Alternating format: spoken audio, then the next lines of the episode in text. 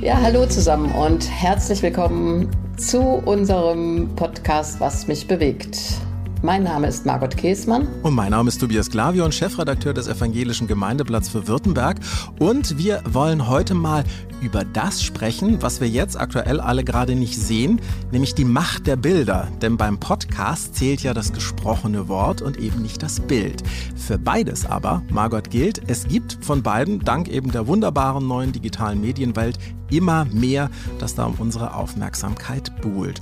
Und wir sollten uns deshalb bei all diesem Informationsoverkill vielleicht durchaus auch mal die Frage stellen, wem wir da überhaupt noch glauben wollen, sollen oder können.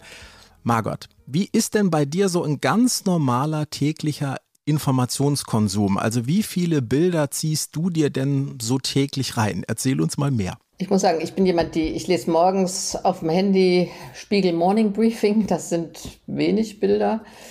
Äh, dann die Süddeutsche Zeitung. Die hat natürlich immer ein Titelbild, was sehr ja, vorgibt, was am Tag wichtig ist. Und dann bin ich so ein Traditionsmensch. Also ich gucke abends Tagesschau äh, oder Tagesthemen oder auch mal Heute-Journal. Das war's. Das war aber auch immer ein bisschen mehr, ne? Also in deiner Bischöfinnenzeit, ähm, da gehörte das ja dazu, dass du immer besten informiert warst, ähm, dass du wusstest, was über dich oder auch über wichtige Themen geschrieben wurde oder welche Bilder wann, wo irgendwie wie veröffentlicht wurden. Hat sich dein Medienkonsum über die Jahre so ein bisschen verändert, anders ausgerichtet? Na, das kann ich nicht sagen. Also ich war nie jemand, die bei Facebook, Instagram, äh, Twitter äh, dabei war, weil ich das zu viel finde. Also das ist mir zu viel an an medialem. Aber natürlich sehe ich die Macht der Bilder darin, welche Bilder von mir auch gedruckt wurden. Also jetzt sind es nicht mehr so viele, aber früher. Es gibt natürlich äh, zu jeder Lebenssituation Fotos von einem Menschen oder von mir. Und da habe ich manchmal gestaunt. Ja, also wenn neben dem Artikel dann so ein ganz grimmig guckendes Bild von mir war, dann wusstest du auch, das beeinflusst ja das Leseverhalten oder so ein strahlend schönes. Oder ich erinnere mich, nach meinem Rücktritt war ich auf dem Spiegeltitel mit geschlossenen Augen. Das war eigentlich mal für die Zeit gemacht, für so ein Projekt, wovon träumst du? Und das sagt natürlich was aus. Ärgert dich das dann, wenn plötzlich ein Bild in einen anderen Zusammenhang gestellt wird und damit ja plötzlich eine ganz andere Aussage hat? Ja, das ärgert mich schon. Und ich habe einmal äh, bei der Hatz gesagt, Mensch Leute, also dieses furchtbare Foto von mir, könnt ihr das nicht mal rausnehmen? Und da haben die gesagt, nö, also was einmal im Archiv ist, bleibt immer im Archiv. Ja, das ist natürlich wirklich hart. Also man kann das rausnehmen, das, das nur, aber dann, dann wollen die wahrscheinlich einfach nicht. Ähm, wie wichtig ist es dir denn eigentlich, immer gut informiert zu sein? Also guckst du ab und zu auch mal, googelst du mal deinen Namen und guckst, welche Bilder es von dir gibt? Ja, da muss ich sagen, es gibt so ein Google Alert, das kann man setzen und wenn dann über dich berichtet wird, dann kriegst du eine Meldung. Äh, das gucke ich mir schon an, damit du weißt, was andere über dich sagen. Ähm, aber dass ich Fotos von mir googeln würde, das habe ich, glaube ich, noch nicht gemacht. Ich staune dann aber manchmal, was für Fotos es alles gibt. Mal weg von dir und deinen Bildern hin zum allgemein informiert sein. Wie wichtig ist es dir, gut informiert zu sein, im Bilde sozusagen zu sein? Also gut informiert zu sein ist mir wichtig und ich möchte auch nicht in so einer Blase sein. Ich finde, unser Problem ist im Moment, dass viele in so einer Blase sich informieren. Ja, ich habe mal so einen Filmbericht gesehen, da waren zwei junge Männer, da wurde gefragt, wo informieren Sie sich? Da haben die gesagt, na, auf der Homepage von Pegida. Ja? Also wenn ich mich natürlich nur da informiere und äh, äh dabei bleibe, dann habe ich natürlich keinen Überblick mehr. Mir ist es schon wichtig, informiert zu sein. Ich ähm, möchte mitdenken in meiner Gesellschaft, in der ich lebe. Mir ist aber auch wichtig zu sehen, wie sehr du beeinflusst wirst. Also ich sage mal jetzt im Moment habe ich den Eindruck, beispielsweise ganz aktuell wird dauernd gesagt, Olaf Scholz ist schwach, äh, der führt nicht und so weiter. Und da werden so Bilder produziert. Das ärgert mich, weil ich das einseitig finde. Man könnte auch sagen, er ist eher besonnen, kein Hau drauf, zurückhaltend. Ja, also du kannst das unterschiedlich auch in den Adjektiven Bilder schreiben von einem Menschen. Ähm, oder vor Kraft strotzend fahre ich nach Kiew und dann heißt es, Herr Merz überholt Olaf Scholz sogar im Schlafwagen. Und da denke ich, Leute, ehrlich, äh, das ist auch ein bisschen Manipulation. Ist es absolut. Also ich meine, ich komme ja aus dem Business, ich, ich, mache ja Filme und klar, ne, also es ist schon ein großer Unterschied, ob du jetzt äh, jemanden aufsichtig oder untersichtig drehst. Wenn du ihn untersichtig drehst, dann willst du gleich sagen, ach guck mal, der schaut von oben herab auf einen runter. Also das ist dann meistens bedrohlich und wenn die Kameraeinstellung dann eben so gewählt ist, dass man äh, eben von oben herab auf jemanden runterschaut, ja, dann ist das eher so dieses Mitleidige, ach guck mal, der Arme und Kleine. Also, und das, klar, das, das nutzen die Kolleginnen und Kollegen durchaus auch mal ganz gerne aus. Apropos ausnutzen, ähm, du hast vorhin ja schon so ein bisschen erzählt, was deine Quellen sind, ähm, aber äh, wem traust du oder, oder wem traust du nicht? Also, wo, woher holst du dir deine Informationen? Ich sage jetzt mal, ich traue einer Tageszeitung wie der Süddeutschen, also da gehöre ich, glaube ich, zu einer, zum großen Teil der Bevölkerung. Ähm, ich traue nicht irgendwelchen Meldungen, die dir zugemeldet werden über Verschwörungen und anderes mehr. Also da denke ich, also Leute, äh, äh, was sind das für merkwürdige Lebenszugänge, die ihr da die ihr da entfaltet. Also ich denke, dass schon die öffentlich-rechtlichen Medien auch, deshalb bin ich auch eine Verfechterin davon, wobei wir über GZ-Gebühren noch äh, anders diskutieren könnten. Aber ich denke, öffentlich-rechtlicher Rundfunk und Fernsehen, ähm, das müssten unabhängige Medien sein. Eigentlich darauf vertraue ich jedenfalls. Die ja auch sehr im Moment äh, darauf hinweisen, wenn Bilder gezeigt werden, welche Quellen das gewesen sind äh, und äh, dass sie auch durchaus im Moment ja gerade jetzt, wir denken an den äh, Ukraine-Krieg, ähm, wenn man Bilder nicht verifizieren kann und sagen kann, wo kommen die her, man zeigt sie zwar, aber man sagt dann eben äh, sehr, sehr deutlich und das finde ich auch sehr, sehr gut, ähm, dass äh, diese Bilder eben nicht ähm, überprüft werden konnten. Du siehst, ich spreche jetzt auch gleich schon ähm, über Bewegtbild. Du hast äh, als allererstes die Zeitung genannt und als zweites dann das Fernsehen, das, das klassische. Was glaubst du denn, was bewegt die Menschen mehr? Äh, ist es der geschriebene Text? Ist es das stehende feste Bild oder ist es dann vielleicht doch der Bilderteppich, die bewegten Bilder? Ich denke, es sind nicht die Texte, es sind auf jeden Fall die Bilder, die mehr bewegen. Nehmen wir jetzt mal ähm, dieser kleine ertrunkene Junge an der Küste in seinem kleinen Anzug. Das ist ein Bild, das um die Welt ging. Ja, das ganz großes Entsetzen und Mitleid und so ein Gefühl dafür äh, hat aufkommen lassen, was da eigentlich passiert im Mittelmeer. Oder ich denke an die drei Kinder im Vietnamkrieg. Also das war für meine Generation ein ganz äh, prägendes Bild deren Haut von Napalmbomben verbrannt ist, die um ihr Leben rennen. Ich denke, das war ein ganz entscheidendes Bild auch für die Kritik am Vietnamkrieg. Und jetzt sind es natürlich die Bilder aus Butscha beispielsweise. Das sind ja auch Filmbilder, aber im Krieg ist es natürlich so, das finde ich auch gut, wie du das sagst, dass immer wieder gesagt wird, das lässt sich nicht verifizieren. Die Quellen, Butscha ist nun belegt äh, an, als Massaker. Da denke ich aber manchmal auch, man muss auch Grenzen finden. Ich finde es gut, wenn viele dieser Bilder gepixelt sind. Weil es gibt auch eine Würde der Ermordeten, ja, oder der Gefolterten, da die Würde zu wahren. Ich weiß ja, das ist bei, zum Beispiel bei der Bildzeitung ja immer ein ganz großes Thema auch, wird da die Würde der Opfer gewahrt.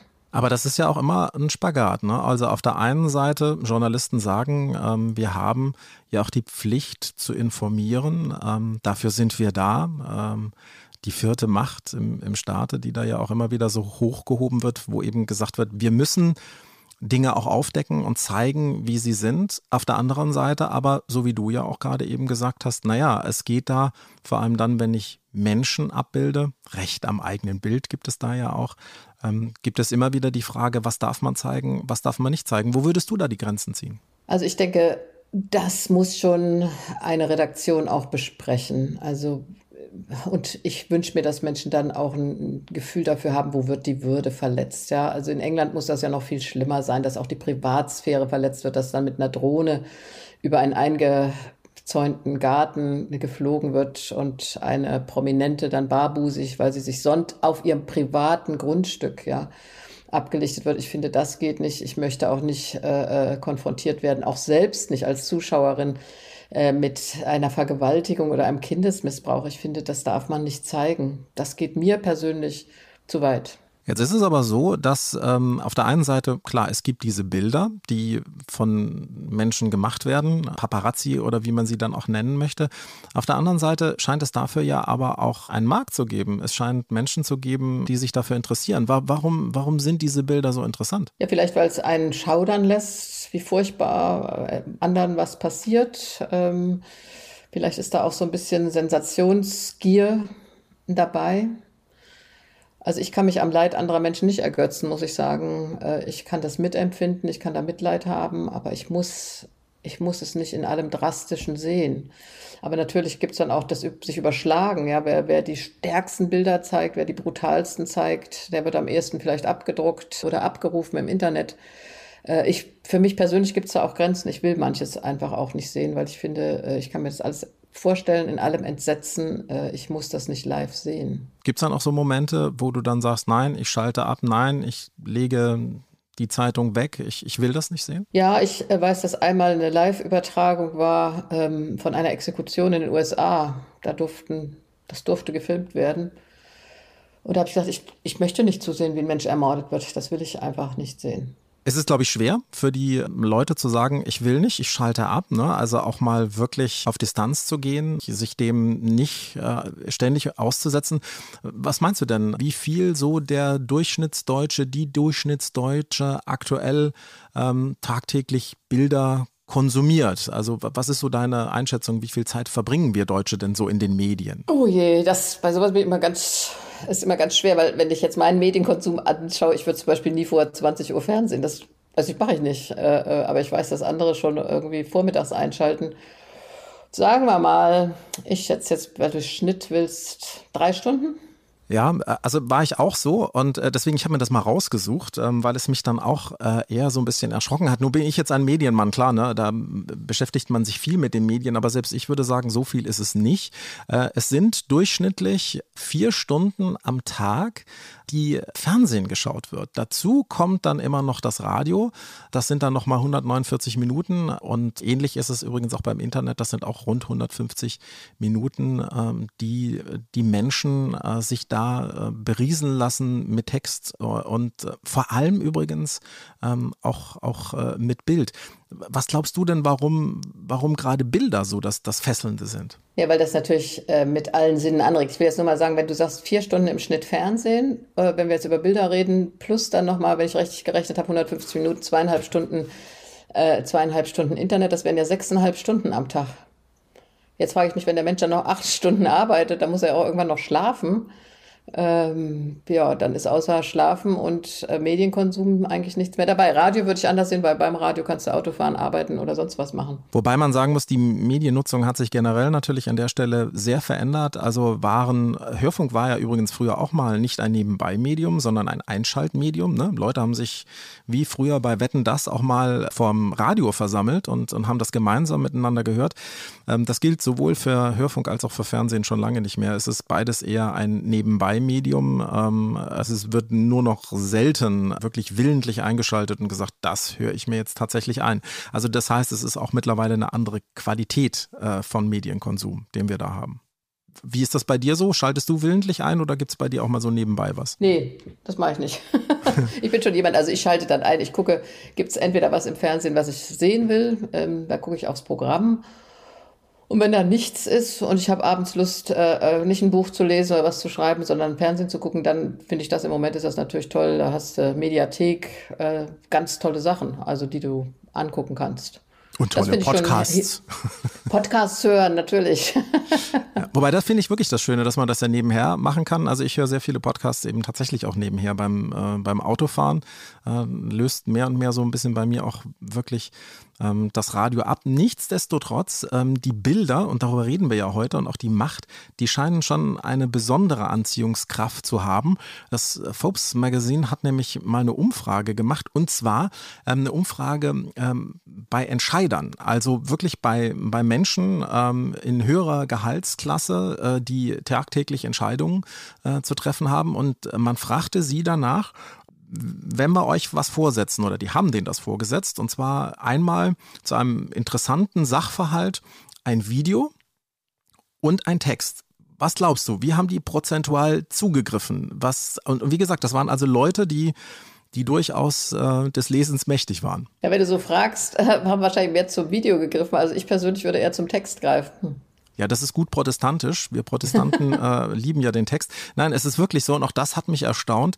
Ähm, 60 Prozent ähm, der Entscheider äh, haben sich für das Video entschieden. Und du sagst schon gleich, bei dir wäre es auf jeden Fall der Text. Ja, weil ich finde, ein Text, ähm, den, den reflektierst du ja gleich mit, da denkst du mehr drüber nach. Also für mich ist ein Text nachhaltiger, denke ich, oder ich kann ihn besser selbst reflektieren. So einem Bild, dem Video bist du ja massiv auch ausgeliefert. Der Text, der gewährt dir so ein bisschen Abstand. Ja klar, ich meine, der Text, der lädt automatisch dazu ein, zu reflektieren, darüber nachzudenken und nichtsdestotrotz, ne, also die, die Bilder äh, fesseln ein. Äh, merkt, merkt, also ich merke das auch oftmals, äh, wenn ich in der Redaktion sitze, dann laufen ja ab und zu dann auch äh, Bildschirme nebenher und wenn dann wirklich irgendwer etwas flimmert und man sieht das aus dem Augenwinkel, man kann dann manchmal gar nicht drumrum und guckt dann einfach hin. Also was bei mir dazu geführt hat, dass ich manchmal auch einfach sage, nein, jetzt sind die Bildschirme mal aus, weil sie einen tatsächlich ja auch fesseln. Also ich kann nicht verstehen, das muss ich sagen, weil du das eben auch nanntest, dass äh, Leute einfach nebenher den Fernseher laufen lassen. Das würde ich, würde ich nicht machen. Also entweder ich gucke Fernsehen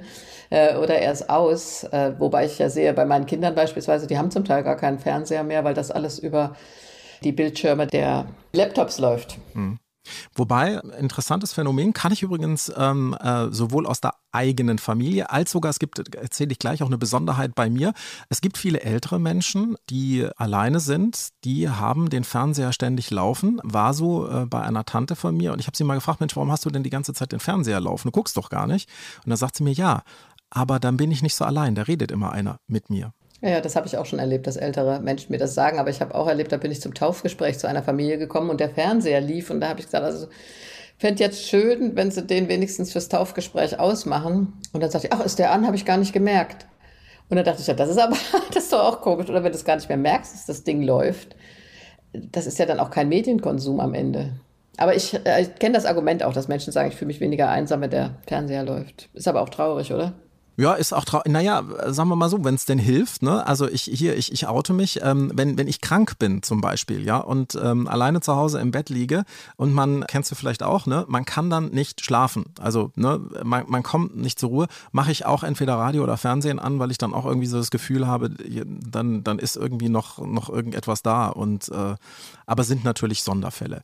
Es gibt übrigens eine Begründung, warum der Mensch so bilderfixiert ist. Ich habe mich da ein bisschen schlau gemacht was wohl vor allem damit was zu tun hat, dass äh, wir Menschen eben ein Augen- und ein Fluchttier sind und wir eben über die Augen äh, binnen kürzester Zeit eben feststellen können, ob eine Situation gefährlich ist oder eben nicht. Und deswegen sind wir so auf die Augen fixiert. Ja, das kann ich mir gut vorstellen. Und ich meine, das müssen wir doch auch sagen, dass wir manipulierbar sind über die Bilder. Das sehen wir ja jetzt im Moment auch. Ja, wir ich denke, wir sehen diese Bilder von der zerstörten Ukraine und das ist auch entsetzlich, das ist ganz schrecklich. Aber ich weiß, dass es ein Video gab, da haben ukrainische Soldaten, russischen Soldaten in die Beine geschossen und das wurde dann ganz schnell wieder rausgenommen aus dem Netz. Also der Krieg ist schmutzig, aber auf allen Seiten, das muss man einfach auch sagen. Und was wir nicht vergessen dürfen, äh, über diese Bilder wird auf extreme Art und Weise manipuliert. Übrigens ja auch kein neues Phänomen. Es gab vor einigen Jahren, ist bestimmt äh, acht, neun Jahre her, eine sehr spannende Ausstellung von der Stiftung Haus der Geschichte der Bundesrepublik Deutschland und Titel war Bilder, die lügen, war übrigens auch mal äh, sogar in Hannover. Und das fand ich schon sehr spannend zu sehen, wie schon lange Zeit immer wieder Bilder gefälscht oder geschönt wurden oder nachgestellt wurden. Und zwar Bilder, die bei uns so fest in den Köpfen drin sind, wo man einfach sagt, ja, ja, das war so. Und äh, im Nachhinein hat man festgestellt, nee, da ist dann danach doch nochmal Hand dran angelegt worden. Ist dir das bewusst, dass Bilder ständig manipuliert werden? Nee, das ist doch, äh, ich meine, zum einen ist es klar, sage ich mal, wenn sie benutzt werden als Argumentation, jetzt äh, denke ich noch an den ersten Irakkrieg. Da gab es Bilder, dass Soldaten Kinder aus Brutkästen gezerrt haben. Das wurde mit so emotional benutzt zur, zur Begründung im ersten Irakkrieg und nachher stellte man fest, dass das überhaupt nicht stimmte. Das waren gestellte Bilder tatsächlich. Ja, oder nehmen wir dann beim zweiten Irakkrieg Bilder davon, dass Massenvernichtungsmittel im Irak vorhanden wären. Äh, und die haben sich nachher auch als gefälscht erwiesen, ja, dass Bilder manipulieren können. Ich denke, das muss uns sehr klar sein und dass wir beeinflusst werden. Ich finde, deshalb ist immer wichtig, dass du dich auch mit anderen unterhältst, dass du mehr Informationsquellen hast, dass du versuchst, auch objektive Informationsquellen zu bekommen. Und das siehst du ja bei Google, wenn du einmal anfängst, irgendwo dich einzuloggen, dann kriegst du ja den nächsten Vorschlag und den nächsten Vorschlag und den nächsten Vorschlag und dann bist du in dieser Blase drin, wo ein Argument das nächste bestätigt. Und das finde ich schon ein bisschen beängstigend, muss ich ehrlich sagen. Fragt man aber junge Leute heute, wie sie sich denn informieren, dann sagen die einem sehr, sehr schnell, ja, über die sozialen Medien. Ähm, macht dir das Angst? Ja, naja, Angst ist vielleicht zu groß. Es macht mir Sorge, würde ich sagen, weil sie sich dann eben nicht mehr tatsachengebunden informieren, sondern wirklich weitergeleitet werden von einer Seite zur nächsten und dann ja auch im Verbund sind. Ich will jetzt mal was ganz harmloses nennen. Ja, also äh, ich habe meinem Schwager gemailt, weil wir mal nach Sardinien wollten. Ist dann nachher alles ausgefallen. Habe geschrieben, du hast doch von so einem tollen Reiseführer Sardinien erzählt. Äh, äh schickst du mir mal den Titel? Und ab dann bekam ich bei Google, bei WhatsApp permanent Reisevorschläge für Sardinien. Ja. Da merkst du nur, dass dies, diese Blase ja auch bewusst äh, produziert wird durch Algorithmen, äh, die uns dann manipulieren, ganz einfach. Ich war nie in Sardinien übrigens am Ende, ja, aber da, da dachte ich, das gibt's doch gar nicht. Ja, also dass äh, im Grunde diese Algorithmen dafür sorgen, dass die Bilderwelt, äh, die scheinbar zu mir passt, so wird es ja dann immer formuliert, dass das plötzlich die ist, die mich einzig und allein umgibt. Macht dir das auch Angst, dass, dass du denkst, also es, es, gibt, äh, es gibt ja mehrere Filme, die das auch schon mal so beschäftigt haben, die Truman Show zum Beispiel oder äh, auch Wag the Dog, da geht es genau darum, dass fern der wirklichen Realität eben Bilderrealitäten geschafft wurden und die Leute das dann irgendwie geglaubt haben. Macht dir, macht dir das Sorge, macht dir das Angst? Ja, also ich finde die Truman Show ist gut, dass du das nennst, weil das ist ja ein Film, wo du auf einmal begreifst, es ist alles Fake. Ja, es stimmt nichts an dem Ganzen und dieser arme junge Mann, ist aufgewachsen als Säugling schon, ja, dem ausgeliefert. Äh, das finde ich schon, äh, ist gut gemacht als Film, ja. Dass er dann aber irgendwann begreift, das ist überhaupt nicht die Wirklichkeit, das, was er da lebt. Es ist natürlich übertrieben, aber äh, ich meine, bei Orwell hat man am Anfang auch gedacht, es ist übertrieben. Und da muss ich schon sagen, das, das finde ich tatsächlich beängstigend. Und als ich das letzte Mal in China war, das war 2018, habe ich da die evangelischen Kirchengemeinden besucht ähm, und da habe ich äh, gemerkt, wie diese Überwachung äh, so zunimmt. Also das sind dann Bilder von uns, äh, jetzt nicht Bilder, die wir sehen, sondern Bilder von uns, die der Staat permanent nutzt, um uns zu überwachen, mit jedem Schritt, den wir tun, mit allem, was wir machen. Da werden wir sozusagen durch die Kameras in unserem Privatesten ausgeliefert. Und das finde ich schon, das finde ich wirklich beängstigend. Mit Bildern kann man sehr, sehr viel machen. Ähm, junge Leute haben da einen sehr lockeren Umgang damit. Ne? Man gibt sehr viele Bilder von sich preis, auch in den sozialen Medien. Du selber bist ja gar nicht bei Facebook. Hat, hat das was damit zu tun, dass du sagst, nee, du, du möchtest gerne noch Kontrolle über das haben, wie, wie Leute sich ein Bild von dir machen können? Nee, äh, das ist es nicht. Also ich, ähm, das, das ist nicht der Punkt, sondern mich hat das genervt. Ja, also ich habe das mir angeguckt eine Weile. Äh, was, ich brauche die Zeit nicht damit zu verschwenden, dass die Leute mir zeigen, was sie gerade gelesen haben, was sie zum Mittag essen, wo sie sind. Äh, äh könnte ich auch permanent posten. Bin jetzt auf Usedom, super schönes Wetter und guck mal, ich habe Wäsche aufgehängt, die weht im Wind. Das könnte ich jetzt alles erzählen. Und heute Mittag gibt es Spaghetti äh, Bolognese, habe gerade ganz tolle Biowürstchen gefunden ähm, und äh, gestern habe ich Muscheln gegessen, da könnte ich ein Foto von posten.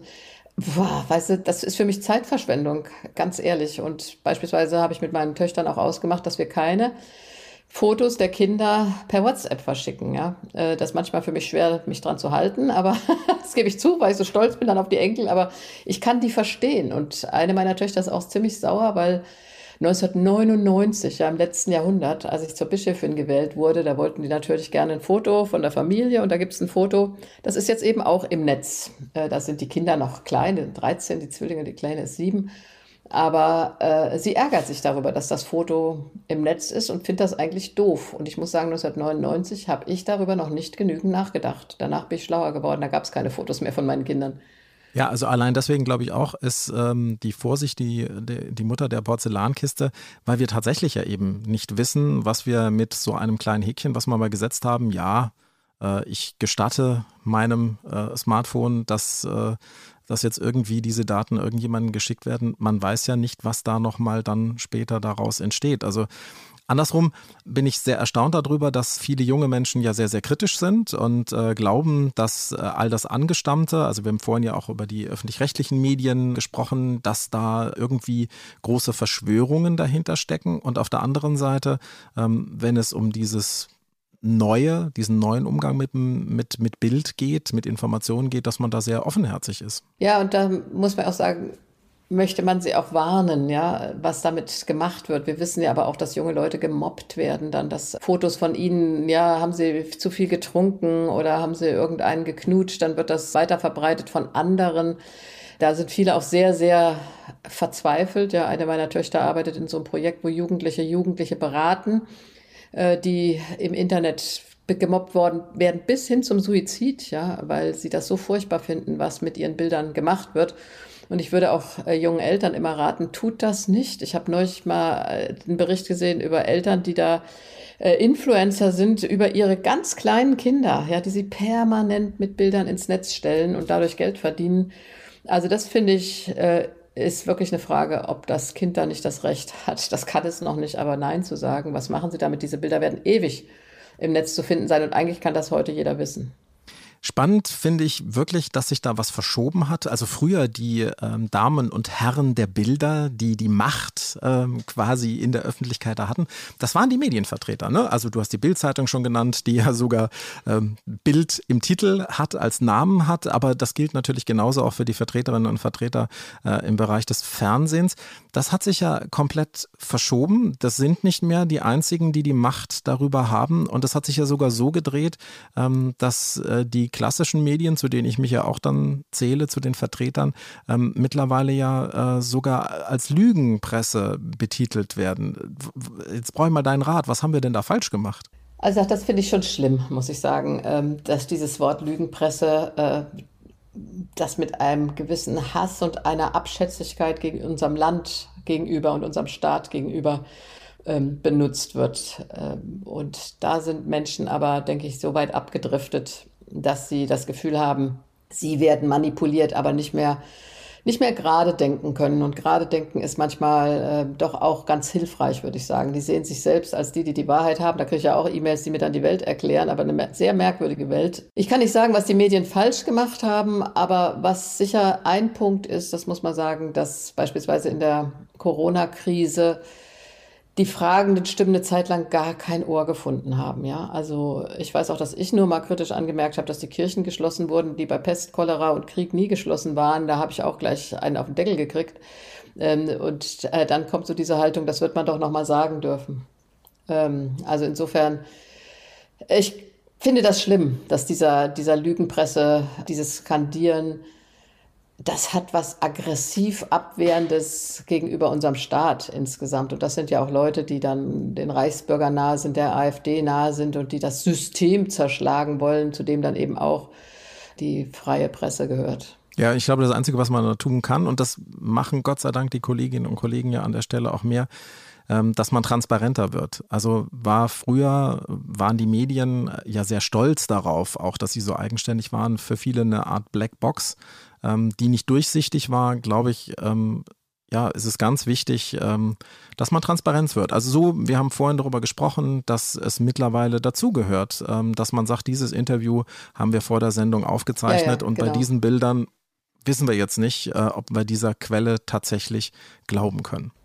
Und das, das ist ja auch wichtig, das einfach ganz klar zu sagen. Ich weiß, wir hatten einen Weihnachtsgottesdienst für Heiligabend aufgenommen an einem vierten Advent und an dem Montag war das Attentat auf dem Breitscheidplatz.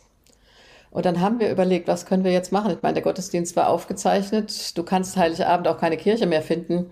Äh, äh, du kannst auch nicht nochmal drei Übertragungswagen, Kamerateams und sonst was neu zusammensetzen. Und dann haben wir gesagt, wir müssen glasklar gleich von Anfang an sagen, dieser Gottesdienst wurde letzten Sonntag aufgezeichnet. Ähm, und ich finde, das musst du auch sagen. Sonst sagen die Leute, hä, warum gehen die den Fürbitten nicht auf das Attentat ein? Was soll das?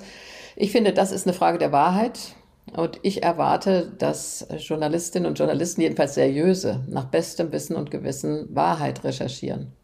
Absolut. Das ist eigentlich ja auch äh, unsere Aufgabe, also wir sind da geleitet, wir Journalisten, durch die drei Säulen der Recherche, also äh, die uns da begleiten, wenn wir Informationen äh, weitergeben. Da geht es einmal um die Relevanz, also es sollten tatsächlich ja nur Dinge auch äh, weiter transportiert werden, deren Information eine Wichtigkeit hat. Dann geht es um die Gültigkeit, ne? ist, ist die Information in irgendeiner Form zutreffend und am Schluss geht es auch immer noch dann darum, um die Verstehbarkeit, also die Verständlichkeit, ist denn diese Information, die wir transportieren, kann die auch verstanden werden oder sorgt die möglicherweise noch für mehr Unverständnis durcheinander, dann sollte man es auch lieber sein lassen. Das vielleicht nur mal ganz kurz, was, was uns Journalisten da sozusagen trägt.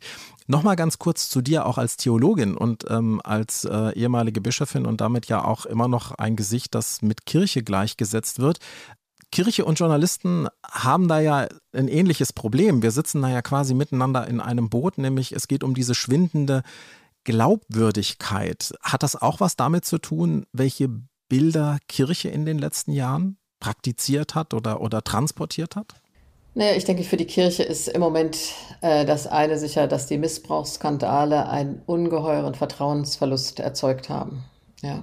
Die aber, und das ist ja das Gute, ans in Anführungsstrichen Licht der Öffentlichkeit gekommen sind. Das Schlimmste ist, das hast du eben auch für Journalisten gesagt, Intransparenz.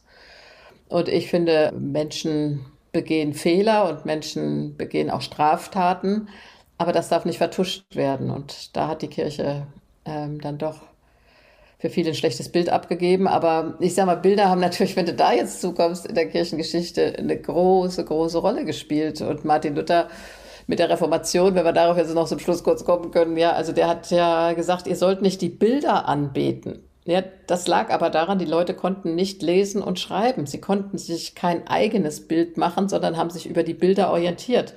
Sie haben auch kein Latein verstanden und dann in der Messe haben sie sich die Bilder angeguckt. Das war äh, sozusagen die Quelle ihres Glaubens. Und deshalb gab es dann ja auch diese Bilderstürmer, die alle Bilder entfernen wollten. Das hat Martin Luther dann versucht wieder zu stoppen, weil er gesagt hat, die Bilder sind ja okay aber du musst dir deine eigene Meinung bilden können und dazu gehört Lesen, Nachdenken, selber denken. Das gehört dazu. Also war eigentlich doch damals schon in der Reformationszeit die Frage, verlässt du dich allein auf die Bilder oder denkst du selber und liest du selber? Und das, dazu wollte er die Menschen ja befähigen mit der Übersetzung der Bibel, mit der Gründung von Schulen für Jungen und Mädchen.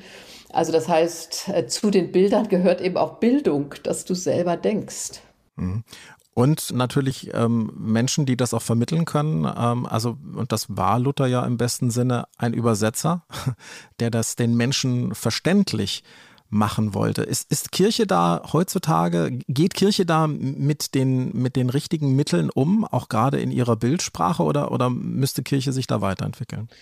Ich denke, sie ist dabei, sich weiterzuentwickeln an vielen Punkten. Ich meine, wir sehen jetzt, äh, wir haben ja ein äh, Ehepaar, zwei Pfarrerinnen verheiratet Radke, die haben YouTube-Kanal, der sehr, sehr gut abgerufen wird, mit ganz anderen Bildern, ja, aus dem Leben eines Pfarrerinnen-Ehepaars.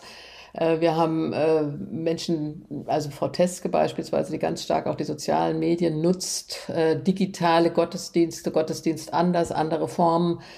Ich denke, da ist die Kirche unterwegs persönlich. Ich bin jetzt aber auch, äh, lieber Tobias, dann 64. ja, ich bin da ein bisschen raus. Das, ich finde gut, dass die jungen Kolleginnen und Kollegen das ausprobieren, ganz persönlich gefällt mir immer noch ein Gottesdienst, in dem ich selber dabei bin und mitsingen kann.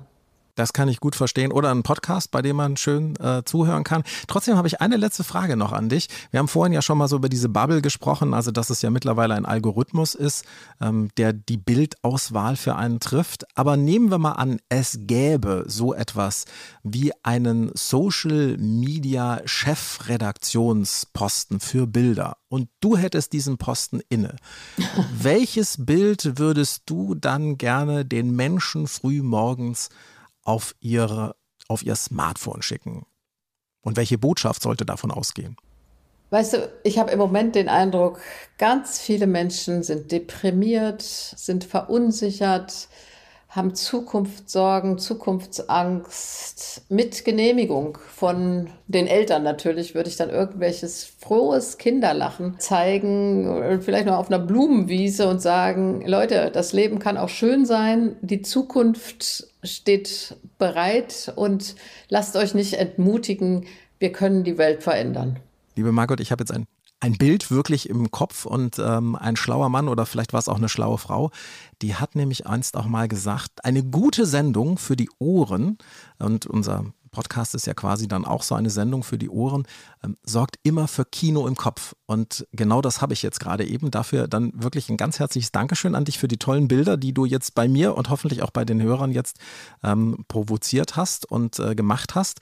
Und das war es jetzt dann übrigens auch schon äh, mit unserer heutigen Episode zum Thema Macht der Bilder, wie man denn heute noch glauben kann, in der neuesten Ausgabe von Was mich bewegt, dem Podcast mit Margot Käßmann und Tobias Glavion. Und wenn Sie jetzt dieses Kopfkino hoffentlich auch mal wieder ganz neu inspiriert, herausgefordert, vielleicht ja sogar ein Stückchen erleuchtet hat, dann lassen Sie uns das doch gerne wissen. Denn Margot, wir freuen uns sehr über Feedback. Ja, genau. Sagen Sie uns Ihre Meinung oder schreiben Sie mir auch gerne, was Sie sonst so bewegt oder über was wir hier einfach unbedingt demnächst mal sprechen sollten. Sie erreichen uns und die Podcast-Redaktion unter der E-Mail-Adresse was mich bewegt in einem durch at.